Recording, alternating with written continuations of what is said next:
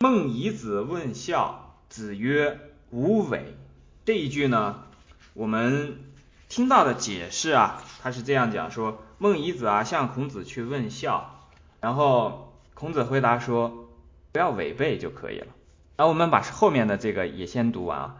孟夷子问问孝，子曰：“无为。”樊迟愈，子告之曰：“孟孙问孝于我，我对曰：无为。”樊迟曰：“何谓也？”子曰：“生视之以礼，死葬之以礼，祭之以礼。”最开始的这个问题呢，是由孟夷子提出来的。孟夷子问说：“孝是什么？”一般来讲，在《论语》当中看到说谁谁谁问什么，那就是就这个什么啊来这个起问发问。孟夷子问孝是什么？那么孔子回答非常简单，无为，不要违背就可以了。那这个不要违背呢，后世就有很多种说法。我们看一下究竟哪一种是比较适合的。我们先看这个原文当中，这个孔子和樊迟的这一段对话当中呢，去寻找一些线索。樊迟在驾车的时候啊，樊迟欲子告之曰，孔子就告诉他说。孟孙问孝于我，孟夷子啊，他问孝于我，我对曰，我对他说啊，无为。那把这个原来的这个事情呢复述了一下。樊迟就问了，何谓也？那这地方我们就发现，孔子的学生啊，很好学，也很会学。一般自己不懂的东西呢，不懂的地方呢，马上就问。这个孔子讲说无为，这个有的人呢，听完之后可能。一听说啊，不要违背，这个懂了，明白了，学会了，这就过去了。那这样的话呢，可能就漏过了真正的学习机会。樊迟呢，他在这个时候问说何谓也？孔子的回答这个地方就是重点了。子曰：生视之以礼，死葬之以礼，祭之以礼。那我们这个地方就明白了，说这个礼呀，在生死当中啊。是比较重要的，无为啊，是和这个生死当中的礼是相关的。那有的人呢，在学这一段的时候呢，前面这个孟夷子问孝，子曰无为，说不不违背啊。有的人的解释就是说，不要违背父母的心意，这个啊也对也不对。我们看这个地方，孔子的解释呢，说生事之以礼，死葬之以礼，祭之以礼。所贵的是什么呢？是在生死当中的礼。礼我们之前已经说过，礼呢就是道理的理，事理的理的这个外化，这个叫做礼。那比方说，我们之前讲过，说见了长辈要尊重长辈。那比方说说话的时候呢，讲礼貌，那就是后面的这个礼啊。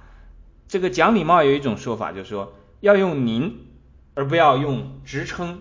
你或者是甚至直呼其名说，哎，谁谁谁，这种就很不礼貌。所以这个礼呢，道理上来讲是要尊重长辈。我们只举一个例，这个方面一个例子啊，道理上是要尊重长辈，但是这个礼的实行呢，这个道理的实行啊，还需要有一些礼貌礼节来规则它。所以这个地方呢，我们会知道生死当中的这个礼呢是非常之重要的。视之以礼，死的时候呢，葬之以礼，祭之以礼。那有的时候啊，我们可能就不太好去把握这个礼呀，尤其是现在。现在呢，本来是在最开始的时候，到了孔子的这个时代啊，就有这么一个词叫做什么呢？叫做礼坏乐崩。那个时候的这个周礼啊，或者说礼呢，就已经受到了一些损害。礼受到损害呢？出现了一个非常明显的这个特征，就是乱。本来之前呢，治理呢都是井井有序的，即便有小乱，但是也终归很快就可以进入这个治的这个状态，也就是进入这个有秩序的状态。但是如果是礼坏乐崩之后呢，就会经常的出现大乱。出现大乱是乱在什么地方呢？乱在社会，乱在法治，乱在乱在这个家庭。家庭里面的这个长幼顺序也乱了，那么人们的最终来讲呢，人们的心就乱掉了。所以，我们看这个“子曰无为”当中所讲的这个“无为”呢，首先是不为礼，不为这个最外在的礼节、礼貌，或者讲礼仪，生事之以礼，死葬之以礼，祭之以礼。那我们再去想这个礼呢，它既然是道理的这个礼的外化，那这个无为肯定也有无为天理的这个含义，对不对？那我们知道这个王阳明和他的学生去到一个地方的时候呢，看到这个两个妇人在骂街，其中一个妇人就骂另外一个妇人说：“哎呀，你这个人呀。”真是没有天理呀！其中讲了这样一句，另外这个妇人回骂的时候呢，也说：“哎呀，你这个人啊，真是没有良心啊！”王阳明就说，把他的这个学生们叫过来说：“哎，来呀来，快来看，看这两个妇人啊，在讲道呢。”这个学生就说：“老师，你这是说什么嘛？这两个妇人明明是在骂街，这有什么道可讲？”王阳明就给他的这个学生说了，你看，一个在讲天理，一个在讲良心。那王阳明的学生听完之后呢，哎，觉得也蛮有道理。那王阳明后面做出的这个解释呢，就更有意思了。他说这个天理也好，良心也好，不是用来要求别人的，要求别人的这个天理、这个良心啊，这叫做骂街。如果是把天理和良心用来要求自己，这个叫做人，做一个完整的人，圆满的人。那我们从这个故事里面，结合我们刚才所讲的，这个礼节礼貌是外在的礼，它是这个内在的道理的一个向外的呈现，或者说文字化、规则化的一个道理。那既然这一块呢是讲天理的，那我们根据刚才这个故事啊，也就自然而然想到。应该也是良心。对刚才这个无为呢，我们提到了前面的两点，不要违背礼节礼仪，也不要违背天理。那归结到最后一点呢，就是不要违背良心。无为，不要违背自己的良心，这是最核心的。只要自己的良心不违背，那么几乎就可以讲这个天理呢，也不太会违背。不违背天理呢？自然也不会去在礼貌、礼节、礼仪上，在礼上有非常大的这个违背，所以这是我们讲的无为当中所讲的含义，不违背礼貌礼节，这是最初步的。因为有的时候啊，我们可能还真的不是特别的明白天理是什么样子。要想明白天理，这个需要非常多的机缘或者说福分。有的人不明道理啊。你不要认为说这个去怪怨他，去责备他，这是他自己的福分不够。一个人变得有聪明、有智慧，这是需要有足够的福分才可以有那么大的这个智慧的。很多人的这个贪嗔痴慢疑，其实就是他的福分不够。那福分不够的时候，智慧没有开，天理没有明白的时候呢，那这个时候呢，先用礼、礼仪。礼节、礼貌这些呢，规范一下自己的行为，慢慢的呢，使自己有一个机会去深入的了解天理。因为如果你的行为上、举止上，连礼貌、礼节这些东西都经常违背的话，那么这个人啊，他就属于这个心不宁、念不静。这样的话呢，一个人处在这种躁动的状态下，很难去静下心来，去体会、去学习这个天理。那我们。每一个人啊，在我们这个学习的这个呃地方啊，其实每一个人呢都有一个自己的师傅。这个师傅是什么呢？就是自己的心，就是自己的良心。首先呢，我们要如果能跟自己的心来学习的话呢，第一件事情，你跟一个师傅学习嘛，首先要听明白他能说他说的话。比方说，你去跟一个广东的师傅学习，这个师傅讲的是广东话，那你最起码要听懂广东话，对吧？听得懂粤语。否则的话，他说了半天，你又听不明白，你怎么跟他学，是吧？我们自己的心啊，讲给自己呢，很多很多的话，这种话基本都是天理。但是不是每一个人啊，都能听懂自己的心的声音，有点像这个，你去听一门外语，听一门自己不会的语言。有的人可能会怀疑这一点啊，说我连自己的心的声音都听不到吗？我连自己心说的话都听不懂吗？那我们我们举个例子啊，因为我们在学习《论语》的时候，同时也在学习《内经》。这个《内经》啊所讲的就是关于疾病的学问，关于治病的养生的学问。而一个人的病啊，一个重病的深入啊，基本上都是要有很长的过程的。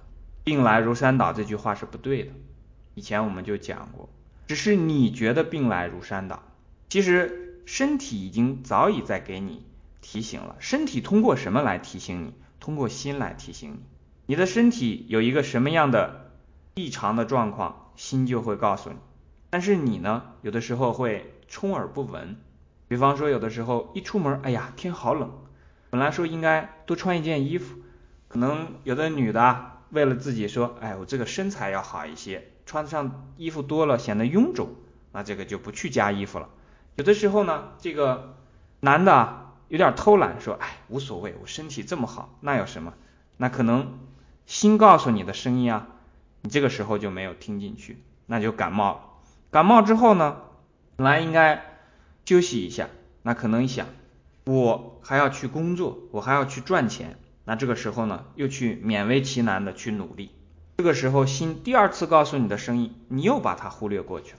那长此以往，长年累月如此下去的话呢，心不断的提醒你，不断的告诉你，甚至到了很关键的时候还警告你。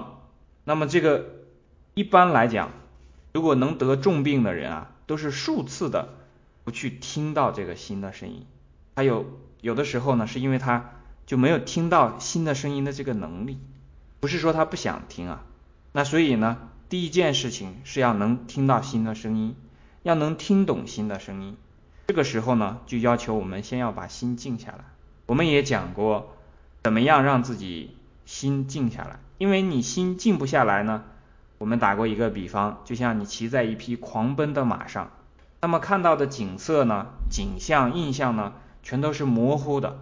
人都是看得不清楚的，这个时候呢，你要下马，让自己呢在这个马下闲庭信步，马让它自己去跑，但是呢，你自己心要慢下来。你下了马，就是比喻你可以让自己的心静下来。这个时候你就能，比方说看到花花草草，就可以看得比你骑在马上的时候呢看得清楚。之前我们也说过，说闲人马下行，马行人不行。在群里我们说过这样一句话，这个意思呢，大概是说什么呢？你让自己的心啊静下来，这其实就是一念之差。你这一念如果到能够静得下来呢，虽然外界还是俗世纷纭、纷纷扰扰，或者说你自己也有一些这个新的想法，但是最起码你把自己倾听声音的那个耳朵的功能打开了，那么这种时候呢，你的心其实会。很仔细的、很准确的告诉你，这个时候你应该去做什么。因为心告诉你的呀，那个基本上都是天理。这个地方呢，我们也可以去这个引用一下那个以前禅宗的这个神秀大师和这个六祖慧能所讲过的那首诗。讲到这个地方呢，大家可能一听就能听明白那首诗在说什么。这个偈子里面讲啊，说。身如菩提树，心如明镜台，时时勤佛事，不时惹尘埃，对吧？这是神秀大师讲的。那从这个话里面说的是什么呢？就是说，你这个心啊，真正的，如果他告诉你啊一些事情的时候，是真实的状况下呢，它就像一面镜子，事实是什么，那个镜子反映出来的就是什么。但是呢？我们人啊，经常会在自己的心上啊，会落上一些尘埃。所以说，时时勤佛事，勿使惹尘埃。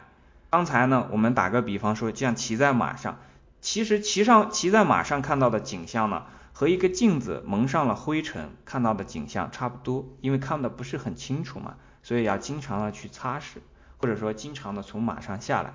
那这样的话呢，你的心可以静下来。你的心静下来之后呢？听到的都是天理，什么叫做天理？就是事实嘛，实事求是。这是我们改革开放以来邓小平讲过的，要实事求是，就是这四个字。实事求是，其实就是说要听自己的良心的，听天理的，尊重事实。因为良心里面真正反映出来的东西一定是真实的。因为这个是孟夷子问孝嘛，有的时候啊。我们比方说，知道自己的父母年纪大了，自己一想起来啊，心头就难过一下。这个难过呢，其实就是良心在告诉你一些东西了，你自己要去听。你不能难过完了之后，然后你转念一想啊，给自己编一个理由，这个难过就过去了。下次再来难过的时候呢，你又难过了一下，还是让它过去了。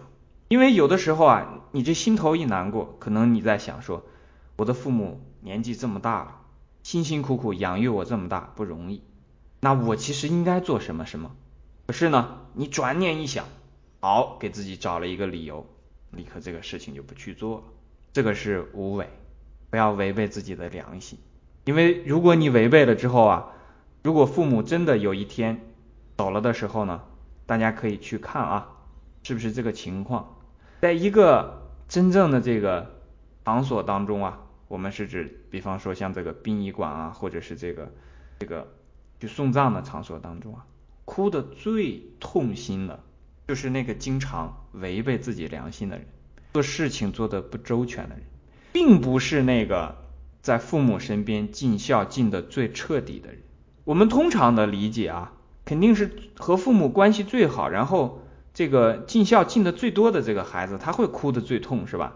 哎，你去看到那个时候哭的最痛心的人，恰恰是那个经常不在身边的，照顾的出力最少的那个，哭的最伤心欲绝。所以这个是我们讲到说，无为呢，首先不要违背礼，该你做的事情你要做，因为我们在一个社会当中啊，在一个家庭当中，还是有很多礼节的。这个礼节呢，有的时候。不管你懂还是不懂，都会告诉你说啊，这个应该这样去做。那么你这样去做呢，大部分的时候你留下的遗憾比较少。如果有的人呢，他明白了天理，他会知道这里面啊更深一层次的这个含义，他做事情啊会做得更为妥当。如果他知行合一的话，那这个时候呢，我们当然是希望这种知天理的人啊，去把这个事情做得更好。那到最后呢，不管是智慧高的人也好，福报高低的人都包括在内啊。一个简单的办法就是听从自己的良心，听从自己的良心呢，先让自己这个心静下来。静下来的时候呢，这里面我们借用佛学当中的一句话，叫做“初念是佛，转念是魔”。比方说，你心头一动的时候，初起的念头啊。越原始的那个，就是越靠前面的那个念头啊，越是关键的。后面这个不断的去转念啊，就像我们刚才说啊，心头一动，觉得这个事情对父母做的不合适，那你就记住了，到此为止，这个事情就是做的不合适。如果你自己又给自己补充了很多理由，哎呀，我还有自己的老婆孩子，哎呀，我这个工作还这么忙。哎呀，如果我没有钱，没挣到钱，怎么去孝敬他们？等等，这种不断的转下去啊，转的越多，转念即魔。初念是佛，转念即魔，转的越多，把自己就引入了魔道。所以这里面的这个无为呢，我们最后总结一下三层含义：不要违背理。什么理呢？生死的这个理，生视之以礼，死葬之以礼，祭之以礼。第二层含义呢？不要违背天理，天理呢？那比方说我们现在在学这个《论语》，这《论语》里面讲的很多都是天理，这个需要去学的。天理很多的东西需要去学，需要去感悟的。那最后一个呢？不要违背自己的良心。每个人对于这个礼貌礼节，你可能掌握的不是特别之周全啊。对于这个天理，你可能还需要一些这个哲学上的思辨，需要自己的一些。诚心上的修炼，但是对于良心来讲呢，每个人都有。记住自己的良心是最重要的根本，也是最终的归宿。好，这一段我们就讲到这里。